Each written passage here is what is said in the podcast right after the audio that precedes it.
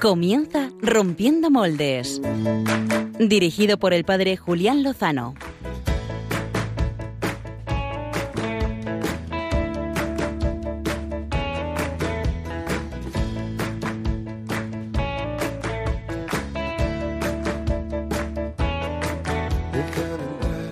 donde estén tus sueños, donde tus anhelos se ponen al sol.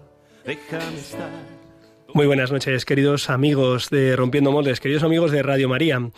Estamos aquí esta noche en, compañía de nuestra madre para terminar este domingo, el Día del Señor, para hacerlo bien. Yo les propongo que si están con un ojo atento, con un oído atento a los resultados de las elecciones generales de, de España, pues que hagan un paréntesis porque no van a cambiar el resultado si siguen viéndolo y luego se enteran mejor. Acompáñennos.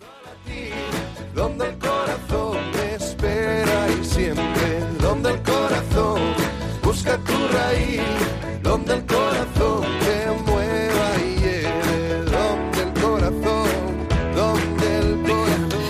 En realidad, el que les habla debería haber comenzado ejercicios espirituales hace un par de horas, pero eh, resulta que el equipo, eh, pues estos fríos eh, invernales que, pues que nos han llegado en los últimos días, han diezmado el equipo y el padre Pachi está un poco pachucho y el dúo de Fuenlabrada, eh, Javier Hidalgo y Álvaro González, pues no han podido venir. Álvaro González está cubriendo precisamente eh, pues eh, los resultados de las elecciones, así que estamos el dúo Clara Fernández y Julián Lozano. Buenas noches, Clara. ¿Qué tal? Buenas noches. Buenas noches. Tú también estás cansadita porque sé que has tenido que estar esta mañana pues cubriendo un poco las elecciones generales, ¿no?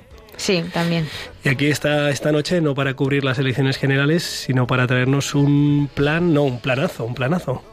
Sí, pues os voy a hablar de una propuesta solidaria para hacer en familia eh, el dentro de dos fines de semana. Ah, pero luego os cuento de qué se trata. Además, eh, si no me equivoco, es algo que tú conoces, ¿no? Que sabes sí, es algo que yo conozco y de lo cual voy a participar también este año. Ah, qué bien. O sea, que no solo nos estás eh, convocando, sino que te animas tú también a ello. Un conocimiento de causa. Un conocimiento de causa. También está al otro lado de la pecera Javier Pérez en el control. Buenas noches, eh, Javier. ¿Qué tal estás? Hola Julián, muy bien, aquí estamos. Bueno, muchas gracias por llevar eh, el timón del barco. Eh, si queréis, pues podéis quedaros con nosotros los próximos 55 minutos de Buena Radio.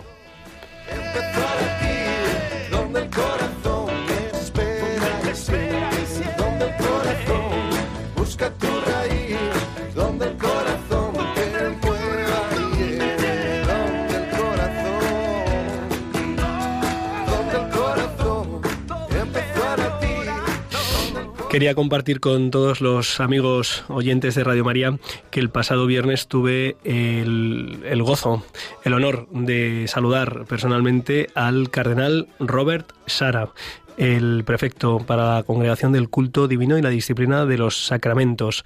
Eh, supongo que le ponen cara, es uno de los eh, yo creo que fue el primer cardenal eh, afroafricano de la Iglesia. Es un hombre eh, profundamente de oración. Me impresionó que al, al, peregrinar al Cerro de los Ángeles en este año jubilar del centenario que está a punto de, concluir, por cierto, pues cuando entró en la ermita de Nuestra Señora de los Ángeles, pues ahí estuvo un rato de oración delante del sagrario. Después hizo una ofrenda floral a, a Nuestra Señora de los Ángeles, la patrona de Getafe, de toda la diócesis. Eh, cantamos juntos eh, la salve, salve Regina. Después nos dirigió unas palabras preciosas eh, pues a los sacerdotes fundamentalmente, porque ya sabéis que acaba de cumplir 50 años de ordenación sacerdotal y 40 años de ordenación episcopal, que se dice pronto. Nos habló de, de, un, de tres elementos para la vida del sacerdote, la cruz, la hostia, la, Eucaristía y la Virgen María. En fin, fue un gustazo y os recomiendo vivamente que podáis leer una magistral conferencia que impartió en el CEU el pasado jueves y que seguro que está disponible en internet para todos los que le busquen. Mm, podíamos hablar del Cardenal Sara, pero no va a ser el tema de esta noche. Esta noche traemos dos platos fuertes. En primer lugar, vamos a hablar con don Joaquín Echevarría, el padre de Ignacio Echevarría, que seguramente todos le conocemos mejor como el héroe del monopatín. Queremos preguntar a don Joaquín por su hijo, por su historia, perdón, Ya sabéis que el 3 de junio del año 2017 Ignacio fue asesinado en Londres a manos de terroristas de la yihad cuando defendía a Maggie Bondeville y a la agente de policía Oliver Dowling. Eh, le asestaron varias puñaladas y, y, esto pues no fue el final porque ya sabemos los creyentes que la muerte no, es la no tiene la última palabra. Le vamos a preguntar a don Joaquín para que conozcamos más de su hijo Ignacio Echevarría.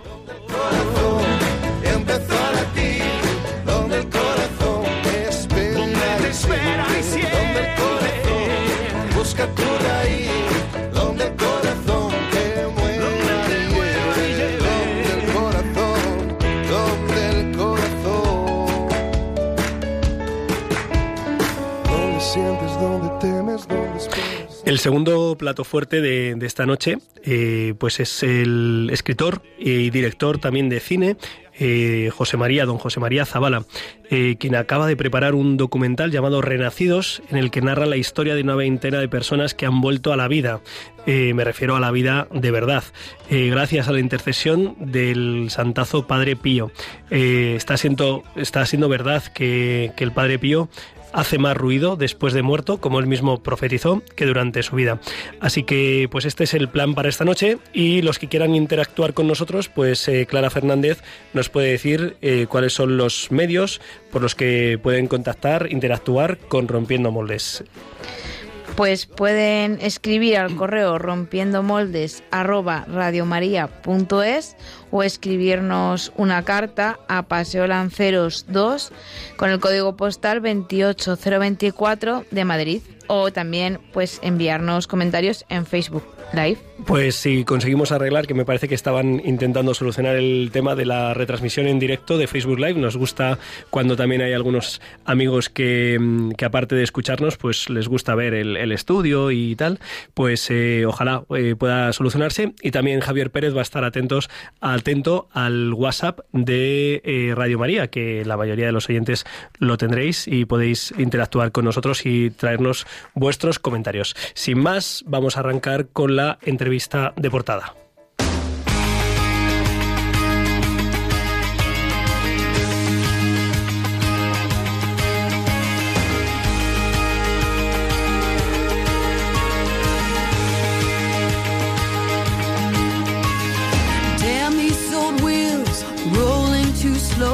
I stare down this wide line with so far to go.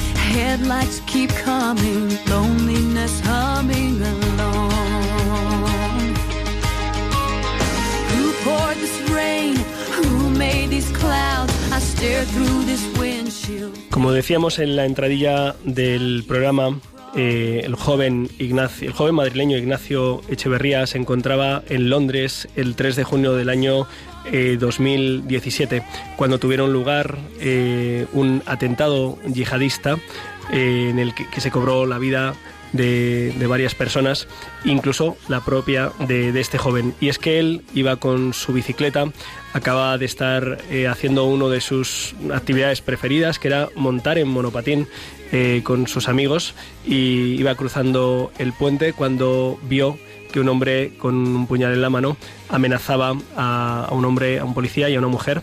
Y eh, quizá de las cosas más llamativas es que, no se lo pensó. Los testigos eh, afirman y las cámaras de grabación así lo mostraban que Ignacio no se lo pensó. Mm, dejó la bicicleta, saltó de la bicicleta y eh, con el monopatín agredió al, al yihadista, al terrorista, eh, para evitar que fueran asesinados, eh, pero eh, él recibió varias puñaladas y murió ese mismo día. Tenemos al otro lado del teléfono a su padre, don Joaquín Echevarría, al que agradecemos mucho que esté esta noche en los micrófonos de Radio María atendiendo a Rompiendo Moldes. Muy buenas noches, don Joaquín. Buenas noches. He, podido leer el, artículo de José Calderero eh, este jueves en el Alfa y Omega, en el que comentaba, usted comentaba que su hijo Ignacio, días antes de ocurrir este, este, la muerte de su hijo, el asesinato de su hijo, había comentado al hilo de, de otros atentados que había habido en Londres que si él hubiera estado ahí, eh, hubiera intervenido y lo hubiera eh, impedido. Y efectivamente, eh, cuando tuvo la ocasión, intervino. ¿Quién le enseñó esto a, su hijo Ignacio? Bueno, supongo que eso lo habrá aprendido él solo de sí mismo. Ignacio era una persona buena que hace un esfuerzo grande por progresar sus capacidades tanto profesionales como en las aficiones que tenía y en cuanto a y también cuidó mucho su forma de ser, su persona, su respeto a sí mismo, su dignidad o su bondad, no sé cómo llamarlo. Era una persona que, que quería ser bueno y, y luchaba por serlo. Em, Bien, supongo que un poco la, modestia, eh, pues porque estas cosas, eh, don Joaquín, eh, fundamentalmente se aprenden en, en casa, ¿no? me preguntaba, cuando estaba preparando esta entrevista, me preguntaba si, si, Ignacio se parecería físicamente más a su padre o a su madre. Estas cosas se, se, suelen decir, ¿se parece más, este hijo se parece más a su padre o a su madre? ¿A quién se parecía más Ignacio? Yo la verdad es que no le veo, no le veo parecidos concretos parezca más a sus hermanos, a, sus hermanos, pero, vamos, es que las, las personas somos tan diferentes unos de otros que cuando una pareja se casa, pues los niños, los hijos, eh, bueno, primero son todos distintos unos de otros y después además esa mezcla hace que, que son ellos mismos. Los parecidos, bueno, no, se parece a sus hermanos. eh, ¿cómo, era, ¿Cómo era Ignacio de, chaval? Eh, ¿Qué le gustaba hacer? ¿Qué, digamos, ¿Cuáles eran sus notas características? Bueno, era una persona más bien inocente, eh, con mucha ilusión, con muchas ganas de vivir y de, y de hacer las cosas que le apetecía hacer. Y a cierta edad, que sé yo, a los 12, 14 años, se toma en serio los estudios porque se da cuenta de que para tener una vida buena hace falta capacitarse para tener una profesión.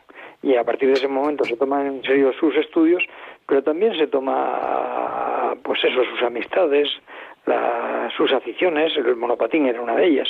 Eh, y bueno, es una persona muy vital que vive y que tiene su mundo y, y además, bueno, yo siempre lo vi eh, muy joven, eh, para, quiero decir, eh, cada, las personas maduran unos antes que otros, y Ignacio a mí me parecía que era, la madurez le llega más tarde que, a otros de sus hermanos, y, y por otro lado, pues, era muy autónomo en cuanto a formas de ver las cosas, a sus propios criterios, mm, poco influenciable por, por nosotros o por mí, vamos a decir y bueno, en ese sentido era, era bastante independiente. Pero vamos, no eh, por lo demás no era una persona que destacara extraordinariamente en nada. Era una persona completamente normal. Em, don Joaquín, em, sabemos que, que, su hijo Ignacio em, pues era un, era un joven con, con fe, era un joven que, que, creía en Cristo y que intentaba vivir su vida. que, ¿Quién era Cristo para, para su hijo Ignacio? ¿Cómo se le notaba en, su vida? Bueno, hay preguntas que son difíciles de contestar. Eh, yo sé que Ignacio era muy devoto y que Ignacio, en ocasiones en las que la vida le presenta dificultades, él eh, se reafirma e intenta superar las dificultades haciendo esfuerzo y yo entiendo que su fe y su, y su devoción contribuían, eh, eran un punto a donde se agarraba y donde que le daba fuerza y le daba firmeza. Eh, en ese era claro, también era, no lo dije, pero era una persona con un gran tesón, con una gran capacidad de esforzarse y de mejor y de salir de las situaciones en las que estaba pues comprometido, vamos a decir. Eh, don Joaquín, usted acaba de, publicar el libro Así era mi hijo Ignacio, el, el héroe del monopatín, en el que pues ha trazado la, semblanza de, de, su hijo. Eh, comentaba en este artículo de Alfa y Omega que, al que hacía mención anteriormente que mm, en, en el momento del, del velatorio eh, fueron muchas las personas que se acercaron pues a, a, manifestar sus condolencias y también a, pues a darle las gracias a ustedes, sus, sus padres, sus, sus familiares, por lo que habían recibido de, de su hijo. Eh, ¿Nos puede compartir algunas de, pues quizás las pues los momentos que a usted le conmovieron más de, de cosas que hizo su hijo en favor de, de los demás antes de ese acto supremo de, entregar la vida para defender la de otros? En ese momento se nos acercaron, hay dos anécdotas, se nos acercó mucha gente, muy cariñosos, y, y hay dos, dos anécdotas que son reseñables. Una de ellas es que se nos acerca una persona eh, tremendamente emocionada, con una gran dificultad para hablar, no, yo no era capaz de entender lo que me estaba diciendo, a lo mejor él tampoco me entendía a mí, porque a lo mejor yo tampoco estaba entero, pero vamos, se me acerca y, su mujer que estaba con él, al final lo que nos explican es que uno de sus hijos había tenido un momento difícil y que intentando buscar a alguien que le sirviera de referencia y lo ayudara, eh, pues eh, encontraron a Ignacio. Ignacio era, era mayor que su hijo. Ignacio en aquel momento estaba trabajando, bueno, no estaba trabajando, estaba en el paro porque lo habían despedido, había perdido el empleo. Entonces, eh, al parecer, se pasó muchas tardes en su casa charlando con el chico y después empezó a sacarlo y a llevarlo a los ambientes donde se movía Ignacio, con amigos. Y bueno, esa persona en aquel momento eh, había reemprendido una vida completamente normal y ordenada, y aquel hombre que había sido objeto de una medalla militar, en, su, en algún momento cogió la medalla, se la quitó y se la puso a una bandera que estaba sobre el féretro de Ignacio. Bueno, es, eh, bueno, no, no, no, teníamos, no conocíamos esta historia, pero bueno, es una historia conmovedora. Otra historia es que otro chico, otra, otra persona que estaba ese día allí, al parecer, creo recordar que es hijo de, de un hombre de, de, Marruecos y de una mujer italiana, pero puede ser que la, puede ser que no sea exacto lo que digo, estuvo en Londres, supongo que intentando aprender inglés, y en un momento dado se tiene un accidente, se rompe una pierna, me parece que es, pero eh, se le complica y, y se queda en un hospital tiempo. Ignacio pasó parte de tardes de, mm, la temporada que este hombre está en el hospital acompañándolo para que no esté solo, porque no tiene quien le haga compañía. Entonces Ignacio resta saliendo de trabajar, pues mm, se priva de tiempo para sus aficiones o su ocio en charlar con este hombre para que no, no estuviera solo. Bueno, yo creo que estas dos anécdotas dicen mucho de, bueno, de la forma de, de entender la vida de Ignacio y de la forma de intentar ayudar a quien en un momento dado pudiera precisar su ayuda. El, el Papa Francisco eh, escribía precisamente en el año 2017 que son dignos de especial consideración y honor aquellos cristianos que, siguiendo más de cerca las huellas y las enseñanzas del Señor Jesús, han ofrecido voluntaria y libremente su vida por los demás y han perseverado hasta la muerte en, este propósito. Este, esta frase está recogida en el documento eh, papal que establece el martirio de, la caridad. Em, no sé si a usted le parece que, que su hijo pues eh, vivió también eh, esta entrega y este no pensarse el saltar de la bicicleta y el jugarse la vida, como de hecho fue, eh, precisamente por este deseo de, de, hacer el bien, como, como nos enseñó Jesucristo. Bueno, la realidad es que, mm, vamos a ver, se dijo mucho y mucha gente interpretó que fue un acto heroico. Bueno, eso no, no es discutible, los hechos son hechos y ya está. Pero bueno, ese acto heroico yo creo que es muy difícil de hacerlo por muy valiente que sea uno, a menos que uno tenga una motivación superior a la que tiene todo el mundo que no lo hace. Y ahí hemos visto una semana después de la muerte de Ignacio como mil personas se meten en Notre Dame de París porque había un terrorista con un cuchillo en la mano y, y ninguno se enfrentó al terrorista. Es decir, que y hemos visto en mil ocasiones y el caso de Ignacio pues no tiene precedentes no yo creo que ha hecho algo sin precedentes pero eso solo puede estar motivado no solo porque se porque estuviera en su carácter sino porque estaba en su carácter su generosidad y su bondad.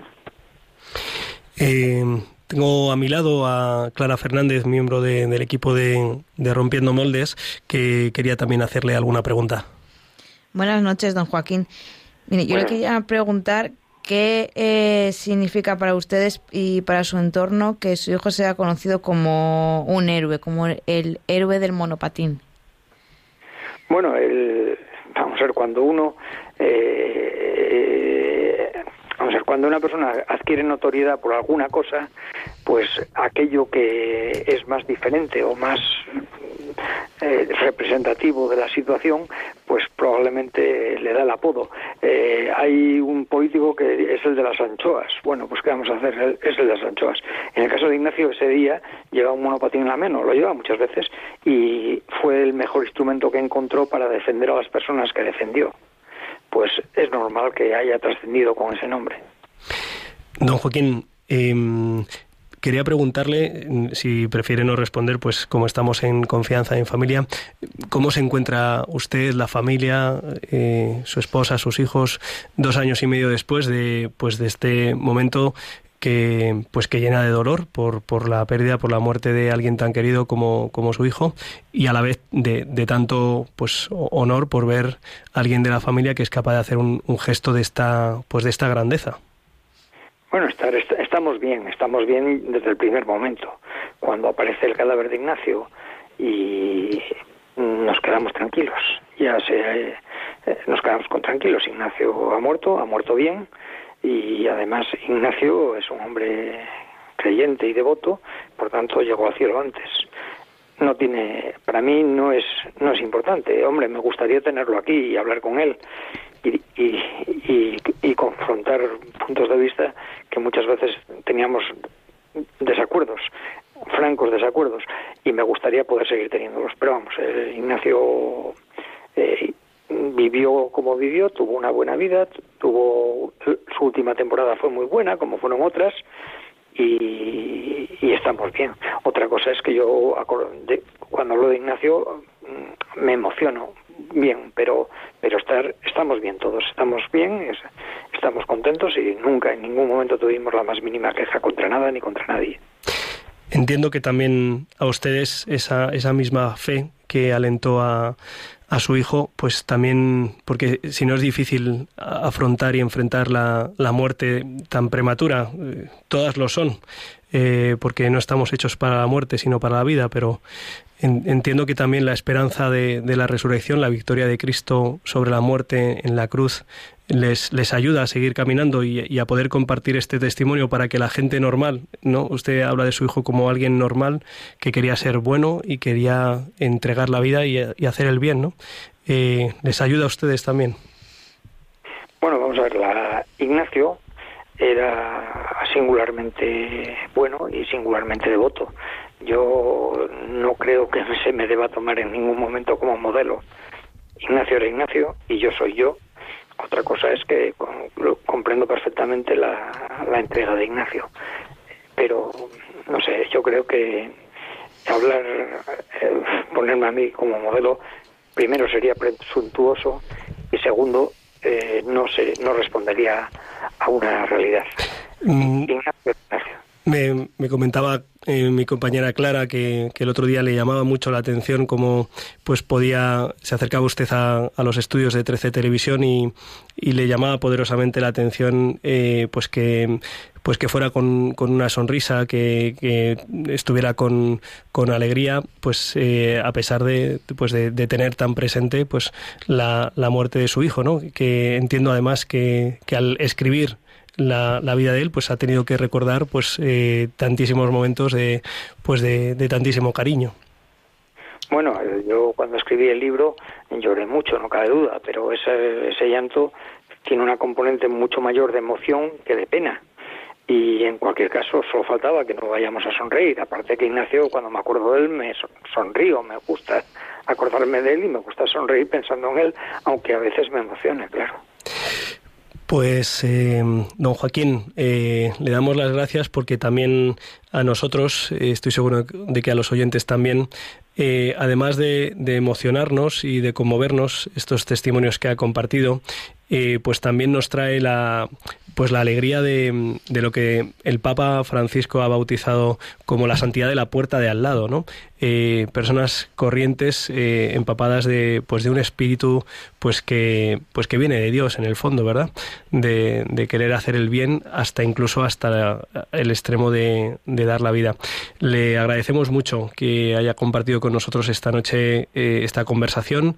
Le aseguramos pues nuestras oraciones por pues por su hijo y, y por todos ustedes su, su mujer y sus hijos y estamos deseando poder tener ese libro entre las manos y conocer más al, al héroe del monopatín. Pues muchas gracias. Un, un fuerte abrazo.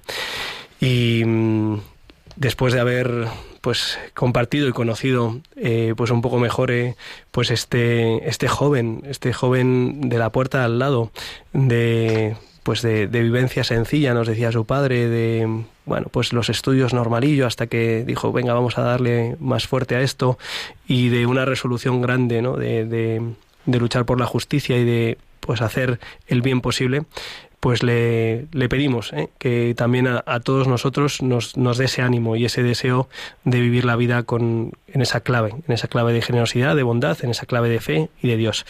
Y pues vamos a seguir hablando de, de clave de generosidad y, y de fe de la mano de Clara Fernández.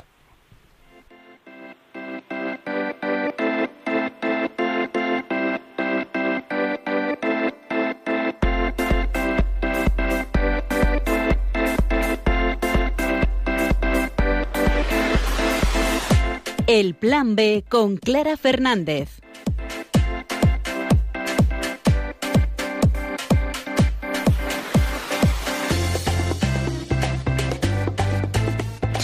Esta noche el Plan B viene con una propuesta solidaria.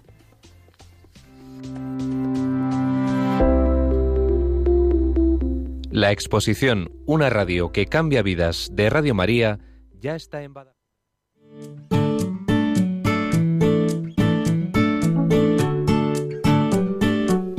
Se trata de la gran recogida que cada año organiza a nivel nacional el Banco de Alimentos y que este año se va a realizar durante el fin de semana del 22 al 24 de noviembre.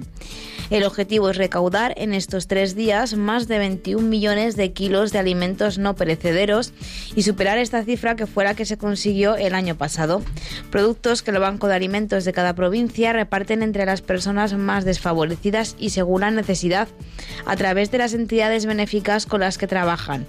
Parte de la ayuda va destinada a Caritas y a comedores sociales. Y para que esta misión sea posible se necesitan 120.000 voluntarios que de forma generosa y altruista dediquen cuatro horas de su tiempo a informar al público sobre los alimentos que más se necesitan, así como motivarles para que se animen a donar.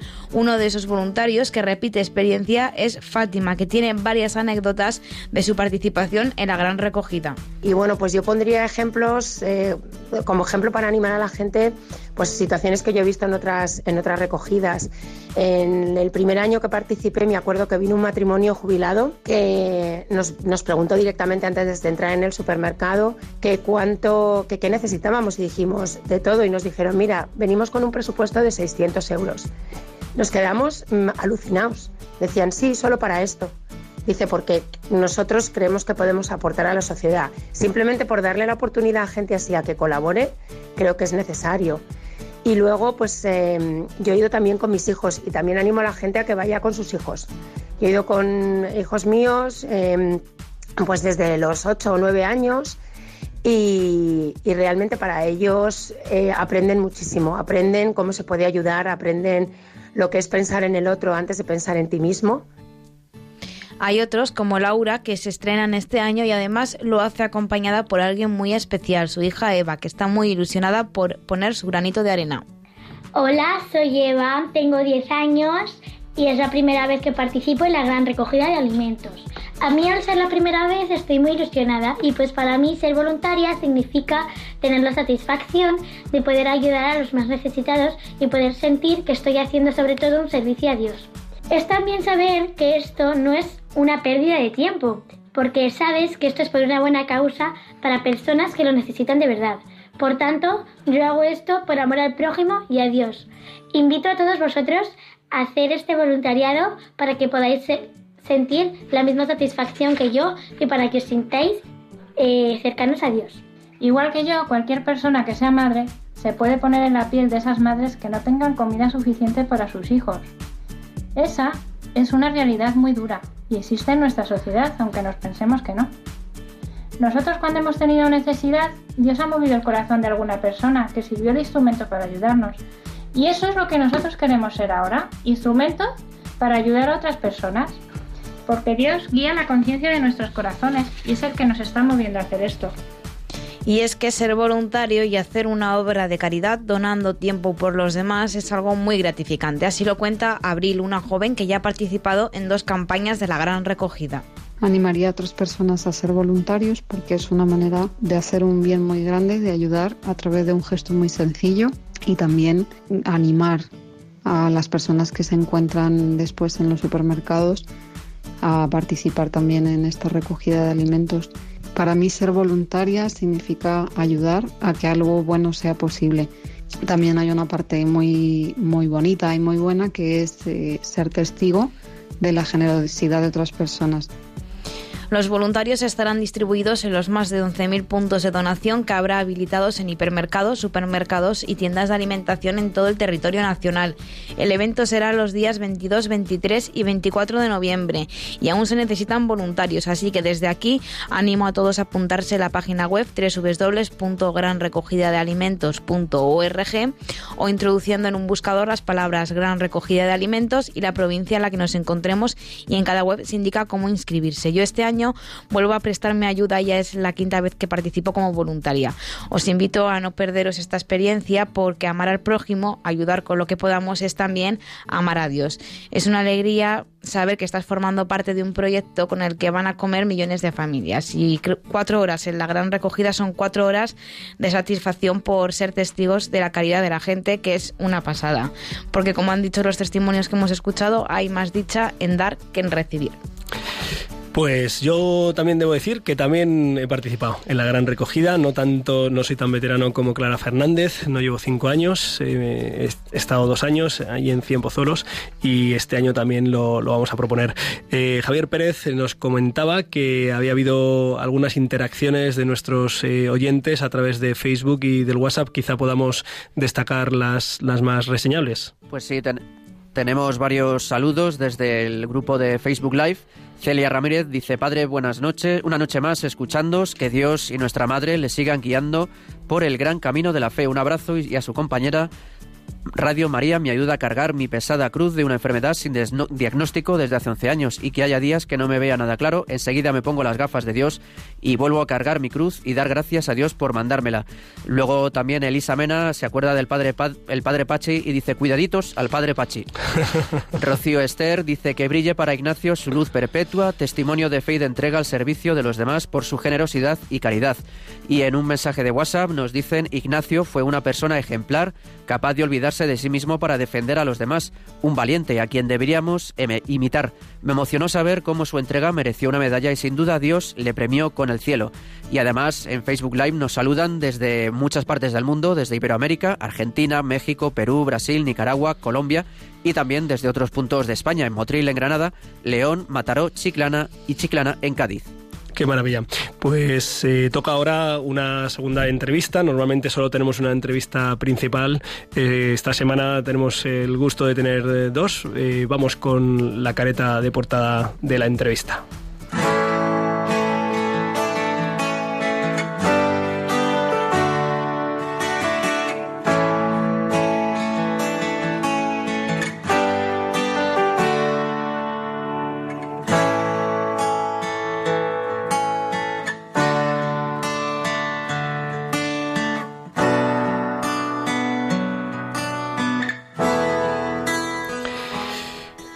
Confesar a nuestros amigos oyentes de Radio María que mm, el domingo pasado, movido un poco por la curiosidad y también pues el hecho de movernos en los medios de comunicación a veces hace conveniente conocer alguno de los productos audiovisuales que se presentan y fui a ver eh, una de las películas más taquilleras de las últimas semanas que es la del Joker. El Joker es el enemigo de Batman, es un supervillano. Es llamativo que se haga una película sobre un supervillano, quizás es un poco signo de los tiempos en los que nos movemos. Es una película muy demoledora, muy demoledora con una violencia muy cruda. Es eh, golpea la, sensibilidad y como que deja desalentado, ¿no? Porque además eh, parece que al final uno dice, bueno, esto es lo que hay y además eh, no, no, puede haber mucho más. pero el Señor me regaló este pasado jueves pues poder ver en un pase previo el documental Renacidos, 80 minutos de, pura vida, de, esperanza, de fe, de, alegría, de un poquito de cielo. ¿no? Eh, además, me he dado cuenta esta tarde conversando con un buen grupo de amigos, eh, personas de, fe, de iglesia, que para mi sorpresa no conocían al gran santo de Pietrechina, de San Giovanni Rotondo, al, al, padre Pío, a San Pío de Pietrechina. Supongo que esto es lo que está detrás del deseo del escritor y ahora también director de, de cine, don José María Zavala a la hora de difundir la vida de este santazo. Muy buenas noches, don José María. Muy buenas noches. Muchas gracias por atender las llamadas a estas horas de, Rompiendo Moldes de, Radio María. Em, me gustaría saber cómo, surge la, iniciativa de, hacer un documental, una película documental eh, sobre testimonios de hombres y mujeres contemporáneos que han visto renacer su vida eh, por intercesión del Padre Pío. Bueno, antes de nada, quiero decir que el Padre Pío no tiene horario. Yo estoy encantado, para mí es un privilegio poder hablar en Radio María. Por cierto, el presidente de Radio María, José Manuel Díez Quintanilla, estuvo en el preestreno también, de Los donde, bueno, es una maravilla porque es un milagro audiovisual del Padre Pío, congregó a casi 600 personas y, la verdad es que es, es una gozada, ¿no? Es decir, yo soy periodista, soy escritor, pero el Padre Pío me ha dado la oportunidad de hacer esta segunda película después del Misterio del Padre Pío, que por cierto se estrenaba, se está estrenando ahora en Perú y en Brasil, en la televisión, y, ahora Renacidos.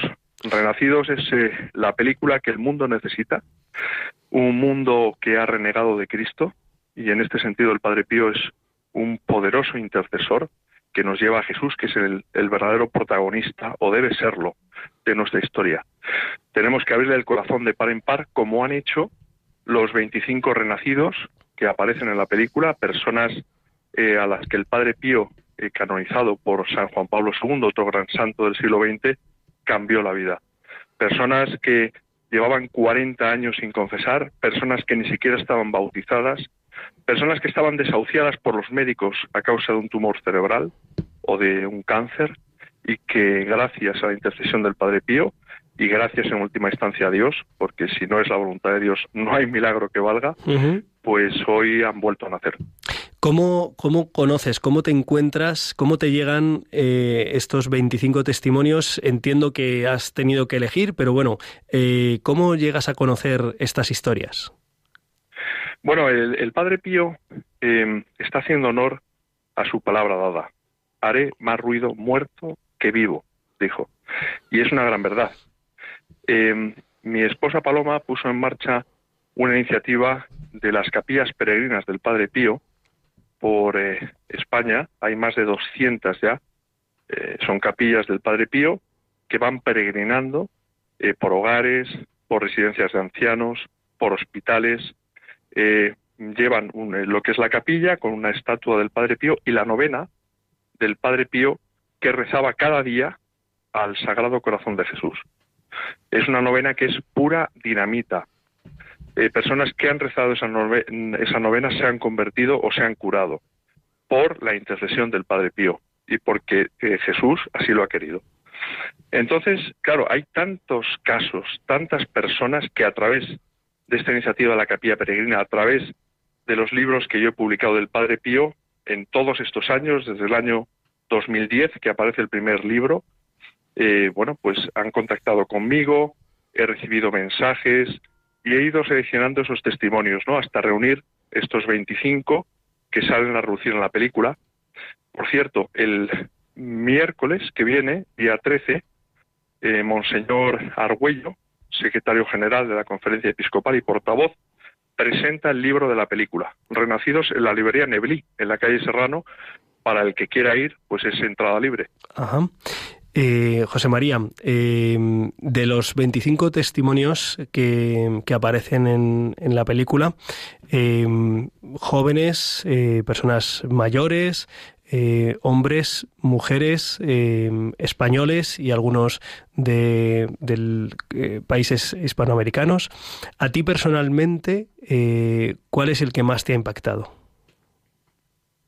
es una pregunta Difícil. complicada porque todos los testimonios son muy impactantes. Yo he visto a muchísimas personas el otro día, sin ir más lejos, el jueves, saliendo del cine llorando, llorando, emocionadas porque les había tocado el corazón. Había una persona a que, que no creía, que no conocía al Padre Pío y que, que la vi llorando, ¿no? Y temblando, ¿no? Impactada por esos testimonios y, y, bueno, deseando ir a San Giovanni Rotondo, que es donde vivió y murió el Padre Pío al sur de Italia. ¿no? Esto es lo más grande que puede haber, ¿no? Es decir, el darte cuenta que esa película es no es una película mía, es un instrumento del Padre Pío muy poderoso, insisto, muy necesario en una sociedad que ha renegado de Cristo. Em, es necesario mm, llenar los cines para ver películas que hacen bien al corazón de la gente, en medio de tanta eh, basura como hay en los cines. Entonces, ¿cuál me ha impactado más? Es difícil decirlo. No sé si, por ejemplo, la curación de Javier, un niño de tres años, que llevaba un año entero en, la lista de espera en el Hospital de la Paz, esperando un corazón para poder vivir y poder regresar a casa con sus hermanos. Su padre vivía con él, hasta que se enteraron sus padres de que Paloma había puesto en marcha las capillas peregrinas del Padre Pío se la llevó Paloma allí a La Paz, eh, empezaron a rezar la novena, los padres lógicamente, el chiquillo enseguida, bueno, pues cogió la, figura del Padre Pío como si fuera eh, su mejor amigo, ¿no? Y, bueno, cuando terminaron la novena, eh, llamaron después de un año para decir que había un corazón, ¿no? Hoy Javier, gracias a Dios, nunca mejor dicho, está en su casa con su familia, ¿no? O Ángela, por ejemplo, una chica de 21 años que quedó curada de un, de un tumor cerebral, ¿no? Ante la estupefacción de los médicos con los informes por medio, ¿no? Después de rezar la novena del Padre Pío. Es, es impresionante. La verdad es que lo es. Eh, yo también, pues, fueron pues 80 minutos de pues de, admiración, de, acción de gracias, eh, pues también de, cierta pues conmoción, de emoción, por supuesto. Eh, me, gustaron muchísimo los, los testimonios. Eh, también esta, esta persona que comienza, con la que comienzas con, con, graves enfermedades consecutivas que le han ido minando y que manifiesta pues una como una entereza y una y una alegría muy muy grande, ¿no? Eh, pero quizá, quizá el que más me golpeó fue precisamente el caso de, de otra niña, de otra niña pequeña enferma que pues que el, que el Señor eh, y la intercesión del Padre Pío pues eh, tuvo otro signo distinto a, al de este pequeño Javier, ¿verdad? Me, impresionó ver, escuchar y ver a ese padre pues cómo manifestaba, cómo, cómo había vivido la, la pérdida, el fallecimiento de su pequeña. Sí, efectivamente ahí, ahí estuvo el gran milagro, ¿no? Es decir, eh, muchas veces pensamos eh, la voluntad de Dios eh, no coincide con la nuestra por la sencilla razón de que no somos Dios. Y humanamente no se entiende, ¿no? Siempre tendemos a querer llevar la cruz que nosotros queremos y no la que Dios quiere para cada uno de nosotros. Y este padre, ante su hija Marta, que al final muere, el gran milagro por intercesión del Padre Pío es que todos, empezando por él, siguiendo por su esposa y por sus hijos, aceptaron eh, la pérdida ¿no? de Marta, convencidos de que estaba ya gozando ¿no? de la dicha del cielo por toda la eternidad. Ese fue el gran milagro, ¿no? ¿Cómo es posible que un padre de familia, ante una hija de nueve años, pueda dar gracias a Dios? Eh, bueno, pues porque tiene esa fe inquebrantable de saber que está en el cielo. Eh, también aparece el testimonio eh, de José María Zavala y Paloma Fernández, eh, que ha supuesto para, para, vosotros el bueno pues el, el, volver a recordar y volver a compartir lo que pues lo que el Señor ha hecho en vuestras vidas por intercesión del, del Padre Pío. Bueno, en mi caso, a mí lo que ha hecho el Padre Pío ha sido complicarme la vida, ¿no? Porque desde el año 2008 que rompió en mi vida, eh, bueno, pues, pues todo ha sido una auténtica carrera de obstáculos, como si el Padre Pío me hubiera subido a su Ferrari italiano y hubiera pisado el acelerador a fondo, ¿no? Para salvar almas. Eh, empezando por la mía, ¿no? Que estaba perdida, estuve 15 años sin pisar un confesionario, alejado de Dios. En el periódico El Mundo estuve 10 años, en el principio del periódico. Estuve 30 años ejerciendo el periodismo, pero alejado de Dios, ¿no? Y, bueno, hasta que se cruzó un fraile capuchino en mi vida, al cual no conocía absolutamente de nada, y, empecé a acercarme a su figura.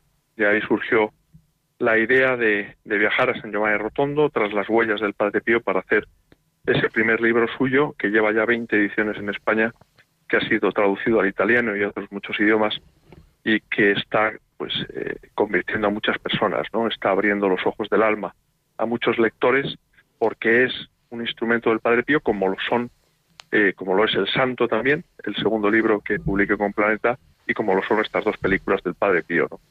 Son verdaderamente milagros audiovisuales de él, y no se entiende que yo, sin tener ninguna experiencia cinematográfica, pues me haya lanzado a esta aventura si no es por la fe y por la esperanza y por la confianza que me ha dado el Padre Pío. Eh, José María, eh, ¿qué habéis aprendido en, la elaboración, en la grabación de estos testimonios, em, en la edición, en el volver a poner tantas imágenes del Padre Pío en sus distintos momentos de oración, de celebración, de, de silencio, de encuentro con tantas personas? ¿Qué, te ha dejado a ti eh, este, esta experiencia de, poner delante de, pues de, esperemos que sean miles de personas, eh, pues la historia de, acción, de esperanza, de intercesión del Padre Pío? Bueno, para mí ha sido eh, pues un seguir aprendiendo, ¿no? En el camino, el misterio del Padre Pío, que se, se estrenó hace un año, justo ahora, que se ha convertido en la película más vista en toda la historia del Festival Internacional de Cine Católico de Estados Unidos, que la han visto solo en México más de 100.000 personas, eh, algunas de las cuales han pedido confesión después de ver la película. Pues eh, esa primera película me ha servido para darme cuenta de por qué el Padre Pío, que murió, para quienes no lo sepan, anteayer, 1968, ¿no? en pleno siglo XX, es uno de los más grandes santos en la historia de la Iglesia. Él sufrió una persecución atroz por parte no de la Iglesia, es importante hacer este matiz, sino de algunas personas de la Iglesia que le difamaron, le calumniaron, le colocaron micrófonos en el confesionario eh, y le hicieron la vida imposible, pese a lo cual él cayó, se mantuvo en silencio toda su vida, ofreció todo ese sufrimiento, no solo ya el hecho de llevar los estigmas de Jesús en manos, pies y costado durante 50 años consecutivos de su vida, sino todo ese sufrimiento, ¿no? De verse eh, calumniado ¿no? por los que estaban en su propio barco. Todo eso lo ofreció, como digo, y todas y cada una de esas personas que le calumniaron le pidieron perdón y algunas se confesaron con él. Esa es la grandeza realmente, ¿no? Porque el Padre Pío es un gran santo, ¿no? No porque llevara los estigmas, no porque tuviera el don de la bilocación, la posibilidad de estar en dos sitios distintos al mismo tiempo, no porque te leyese el alma con solo mirarte a los ojos en cualquier idioma, sino porque es un paradigma del sufrimiento que humanamente no tiene ningún sentido, pero que para los hijos de Dios y para las personas que como él se fiaron de Dios, tenía todo el sentido del mundo.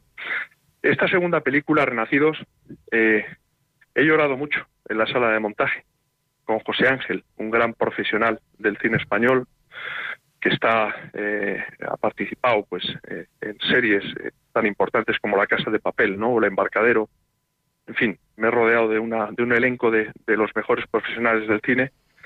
Él, eh, que era muy escéptico con respecto al Padre Pío y en general con la religión, pues se ha emocionado también, nos hemos emocionado juntos. Eh, hay que tener en cuenta, eh, queridos oyentes, ¿no? que hemos estado 16 horas diarias en una sala de montaje, José Ángel y yo mano a mano, viendo, como usted decía, imágenes del Padre Pío y asimilando esos testimonios, esos testimonios que calan en lo más hondo del corazón. Yo por eso quiero animar a todos eh, los oyentes de Radio María, a todo el mundo, que llenen los cines el próximo 15 de noviembre, el viernes, que se estrena en España, en toda España, Renacidos, ¿no? Porque es muy importante ir a las salas de cine, apoyar el cine católico, eh, apoyarlo no solo eh, de boquilla, ¿no? Sino yendo a los cines, porque mm, el Padre Pío necesita estar en cartelera, cuanto más tiempo mejor, para obrar, para hacer el bien en tantas personas necesitadas de Dios, ¿no? Pues eh, este es también nuestro deseo, José María. Yo agradezco personalmente el, pues el haber visto que, mm, pues que la, la fe, la fe es real y, y, quien tiene ese don y lo pone en juego, pues deja que, que entre la acción de Dios. En este caso, pues por medio de, de los amigos de Dios, de, de los santos de, del gran San Pío de Pieltrechina. Eh, José María Zavala, eh, periodista, escritor y director. Eh, del Misterio del Padre Pío y ahora de la próxima eh, Renacidos, que se estrena esta próxima semana en, en España. Un, un, fuerte abrazo y muchísimas gracias por la labor de, de compartir y de difundir eh, la presencia de Dios en medio de los hombres en, en este mundo nuestro. Bueno, pues que Dios bendiga a todos los oyentes de Radio María y, y bueno, al final Jesús es el gran protagonista, el único protagonista de nuestras vidas, es la piedra angular, ¿no? Y hacia ahí pues tenemos que dirigir cada uno en lo suyo pues todos sus esfuerzos ¿no? y todas sus buenas intenciones que él si le dejamos obrará maravillas a través de nosotros. Muchísimas gracias José María. Un abrazo. Otro muy fuerte. Vamos a tener un, una pequeña pausa musical y concluimos nuestro programa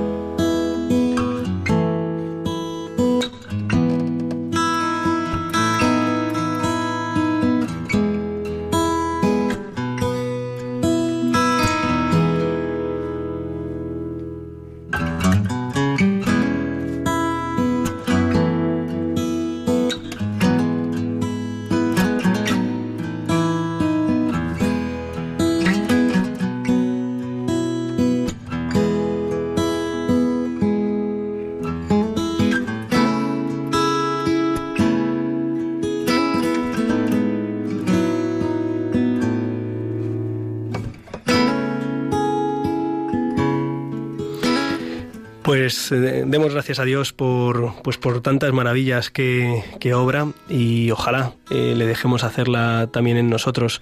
Hemos escuchado en la primera parte del programa a don Joaquín Echevarría, eh, el padre del el héroe del monopatín de Ignacio Echevarría, que fallecía hace dos años y medio, el 3 de junio de 2017 en Londres, eh, objeto de las puñaladas de unos terroristas a quienes pues eh, interceptó para librar de la muerte a dos, a dos personas. El, la historia eh, la podemos conocer en Así era mi hijo, el héroe del monopatín, así era mi hijo Ignacio, que ha escrito este, este padre, que se conmovía eh, al recordar la, la, bondad de su hijo. Y también, eh, ¿por qué no? Pues pensar que, hemos tenido un testigo, un testigo de la caridad, eh, como nos recordaba el Papa Francisco, eh, cristianos que son capaces de llegar hasta el extremo y hasta la entrega de la vida por amor al, por amor al prójimo. Eh, hemos conocido la iniciativa del Banco de Alimentos que tanto bien hace en nuestra sociedad y que a tantas pues eh, personas con pues con necesidad ayudan en, en, nuestra sociedad y que dentro de dos semanas tenemos esa cita para poder recoger con ellos y por ellos para los más necesitados. Y ahora acabamos de, escuchar a, a don José María Zavala hablarnos de, de, la acción de Dios por medio de, de, la intercesión del gran San Pío de Pieltrechina. Eh, recomiendo vivamente eh, pues poder conocer estos testimonios porque serán sin duda una renovación para nuestra vida y también para darnos cuenta de que tenemos que tomarnos más en serio la fe, la oración, la confianza en el Señor, no para que haga nuestra voluntad, sino para que podamos vivir la suya. Eh, no sé si Clara se ha enterado de los resultados de las elecciones generales. ah, Clara sí se ha enterado ha estado aquí mirando. No me lo digas, no me lo digas, no me lo digas. Mira, yo lo que quiero decir es que mm, haya pasado lo que haya pasado, pues no, no olvidemos, ¿no? Que, pues que el Señor es el, el rey de la historia, de nuestra historia, que el tiempo pasa, esta vida también, con esto no quiero decir en absoluto que pues nos olvidemos ¿eh? del presente y de actuar con la mayor incidencia eh, y con la mayor intensidad posible, con la mayor santidad por el bien y la transformación del mundo para que se parezca más al reino. Pero que no olvidemos que la última palabra la tiene el Señor y que seguro que con él de su mano lo mejor está por llegar, como suelo decir al final. Agradezco a Javier Pérez haber llevado el hilo del programa, Clara Fernández con este planazo B y los oyentes pues que se enteren ahora después si quieren de los resultados y de lo que el panorama que se abre recemos por España comprometámonos por, por ella eh, actuemos en la vida pública como posibles representantes o seguro como ciudadanos y, dejemos todo en manos del Señor seguro. Eh, nos vemos dentro de dos semanas. Rezaré por todos ustedes por todos vosotros en estos días de de, retiro. Y como decíamos eh, pueden continuar en Radio María en la aventura de la fe que seguramente sea más interesante que escuchar tertulias interminables. La semana que viene les dejamos con Armando Lío. En 15 días nos vemos. Recordad que con el Señor lo mejor está por llegar. Busca tu raíz donde el Han escuchado en Radio María Rompiendo Moldes, un programa dirigido por el padre Julián Lozano. y ser tu motor. Dejar estar donde no hay remedio y donde estén tus miedos, encontrar valor. De tu confianza brota la esperanza si te dejas ir